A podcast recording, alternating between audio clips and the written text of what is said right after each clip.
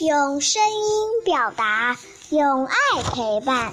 大家好，我叫康佳熙，今年八岁。今天我给大家讲的故事名字叫《大拇指》。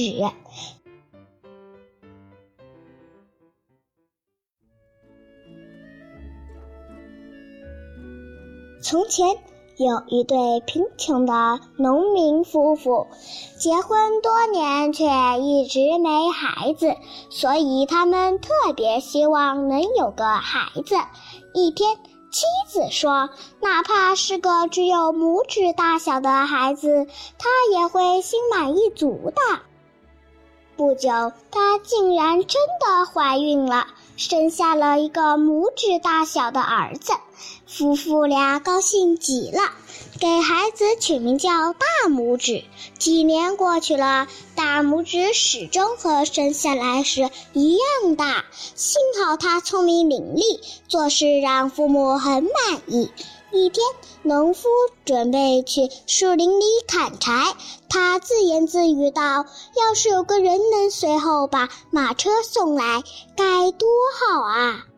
大拇指忙对父亲说：“自己会把马车送去的，请他放心。”到了该送车的时候，母亲把马车套好，把大拇指放在马耳朵里。小家伙吆喝着马上路了，马车稳稳当当地向树林驶去。这时，迎面来了两个陌生人，他们只听到吆喝声，却看不到马夫，决定跟着马车去看个究竟。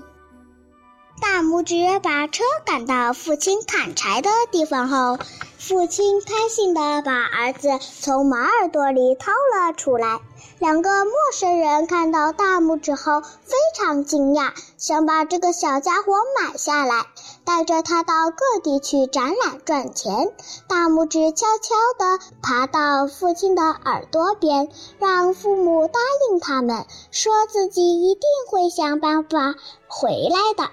父亲相信儿子的话，就把大拇指卖给了两个陌生人，得到了一大笔钱。就这样，陌生人带着大拇指上路了。黄昏时，大拇指借口去小便，钻进一个老鼠洞逃跑了。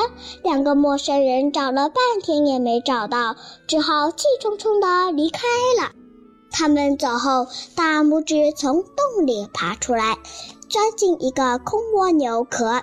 准备睡一觉，这时他突然听到两个过路的小偷在商量着怎么去偷牧师的钱。大拇指想趁机离开这里，就蹦出来对小偷说：“他可以从铁栅栏里爬进牧师家，帮他们去偷钱。”两个小偷很乐意让他帮忙。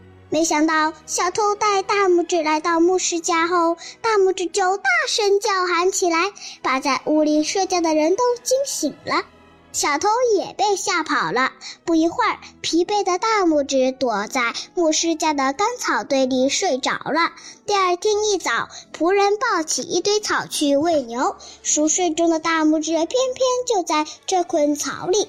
等他醒来时，已经被牛吞进胃里了。大拇指吓坏了，拼命的大喊大叫。人们听到后，还以为牛肚子里有妖怪呢。吓得连忙把这头牛杀了。不幸的是，大拇指随着牛胃被扔进了垃圾堆。等他好不容易从牛胃里钻出来，刚探出小脑袋，又被一只饿狼吞进了肚子里。大拇指并没有灰心。他想把狼骗到自己家，于是告诉他那里有很多好吃的。大拇指让狼从下水道爬进储藏室饱餐了一顿。狼吃完后，肚子变得鼓鼓的，已经没办法从下水道钻出去了。大拇指料到会这样，就拼命地在狼肚子里大叫。他的父母闻声赶来了，父亲拿起。一把斧头把狼砍死，大拇指终于获救了。他激动地扑进了父母的怀抱，他们齐声说道：“谢天谢地，你总算回来了！以后我们说什么也不会再让你离开了。”我的故事讲完了，谢谢大家。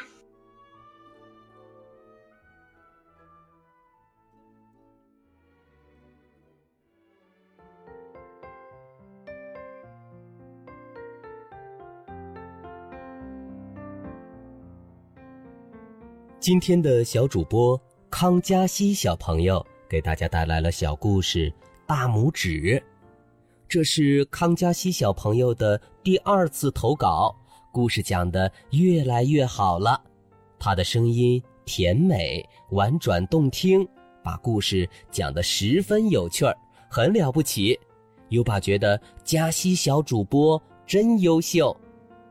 宝贝儿，如果你也喜欢讲故事，赶紧识别下图的二维码，添加小小编的微信，给优爸投稿吧。下一个故事小主播会是谁呢？优爸真期待。